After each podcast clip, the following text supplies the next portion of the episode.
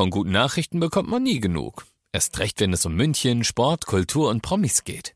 Lesen Sie selbst gute Nachrichten. Heute in der Abendzeitung und auf abendzeitung.de. Abendzeitung. Die ist gut. 95.5 Charivari, das München Briefing, Münchens erster Nachrichtenpodcast. Mit Christoph Kreis und den Charivari Stadtteilreportern, die dir gemeinsam erzählen, was heute in und um München Wichtiges los war.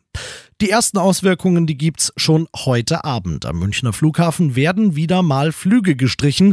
Wieder mal müssen tausende Kunden umbuchen, denn wieder mal streikt das Bodenpersonal der Lufthansa. Los geht's offiziell heute Nacht um vier. Und das, was wir jetzt gerade an Annullierungen haben, ist nur ein kleiner Vorgeschmack. Charivari München Reporter Olli Luxemburger. Hm, ja, leider gibt's da nichts zu beschönigen. Äh, da müssen wir ja nur anderthalb Wochen zurückdenken und zwar an den letzten Bodenpersonalstreik. Da waren ja weit über 300 Flüge der Lufthansa allein von München weg ausgefallen. Dazu kamen natürlich noch die, die in München gar nicht landen konnten. Davon ist ab morgen früh wieder auszugehen und vielleicht wird es sogar noch ein bisschen schlimmer, denn explizit in München sind auch die Crews für den sogenannten Pushback zum Streik aufgerufen. Das sind die, die stehende Flugzeuge schleppen, in Parkpositionen bringen und so weiter ohne Pushback kann so ein Flugzeug überhaupt nicht mal rückwärts fahren. das heißt, die ja. werden alle da bleiben, wo sie halt landen, die, so die noch es. landen. Ja, man muss es deutlich sagen, äh, jeder, der im Streikzeitraum vom Morgen früh bis einschließlich Mittwochvormittag fliegen wollte, äh, der sollte lieber mal davon ausgehen, dass sein Flieger eben nicht fliegt und kann dann höchstens noch positiv überrascht werden, wenn er doch fliegt, aber manche fahren erst gar nicht zum Flughafen raus. Ich würde es wahrscheinlich auch nicht tun. Die Lufthansa stellt, wie bei solchen Streiks üblich, einen Sonderflugplan auf und informiert alle Betroffenen dann per Mail. Aber selbst da gibt es beim jetzt bevorstehenden Streik noch ein Problem. Ja, also du sagst Problem, ich würde sogar Gefahr nennen. Es kursieren nämlich schon E-Mails, die angeblich von der Lufthansa sind und die Links enthalten, mit denen du deinen Flug umbuchen oder stornieren können sollst.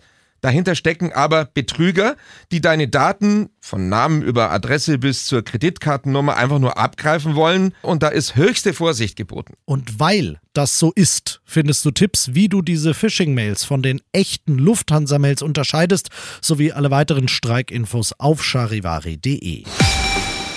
Viele der Fahrgäste waren damals auf dem Weg ins Münchner Umland, auf dem Weg zu ihrer oder ihrem Liebsten und sie erleben alle einen Horror-Valentinstag.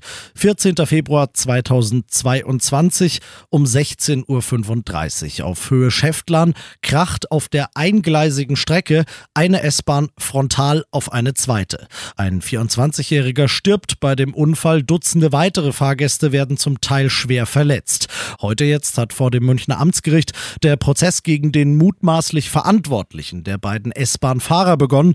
Und Charivari-Reporter Alex Eisenreich, dieser Prozessauftakt, der gibt so ein bisschen Rätsel auf. Ja, und das, obwohl der Angeklagte heute sofort gestanden hat. Der 56-Jährige sagt unter Tränen aus, dass er das Ergebnis des Unfallgutachtens akzeptiere.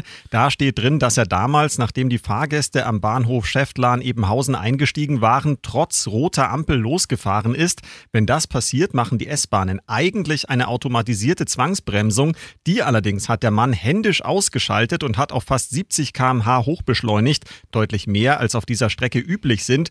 Und jetzt kommt das Merkwürdige Merkwürdige, er sagt, er weiß von alledem nichts mehr. Ja, wie? Gar nichts mehr. Ja, er sagt, das sind alles ganz klar meine Fehler gewesen, aber wie und warum er die gemacht hat, das wisse er einfach nicht mehr. Der Unfall und alles, was dazu geführt hat, sei weg. Völlig raus aus dem Gedächtnis, obwohl er die Strecke später sogar nochmal abgelaufen sei, um sich zu erinnern. Das Ganze ist für ihn also völlig unerklärlich und auch für einen seiner Ausbilder, der als Zeuge ausgesagt hat, dass der Mann eigentlich ein sehr zuverlässiger Lokführer, geradezu ein Musterschüler war der dann in dem Fall offenbar einen Aussetzer hatte. Die Staatsanwaltschaft wirft dem Mann fahrlässige Tötung in einem und fahrlässige gefährliche Körperverletzung in 51 Fällen vor. An den nächsten Verhandlungstagen wird sich zeigen, ob und wenn ja, wie sich diese Erinnerungslücken auf das Urteil auswirken.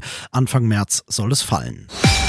Die Stickstoffdioxidbelastung in München ist nach wie vor zu hoch.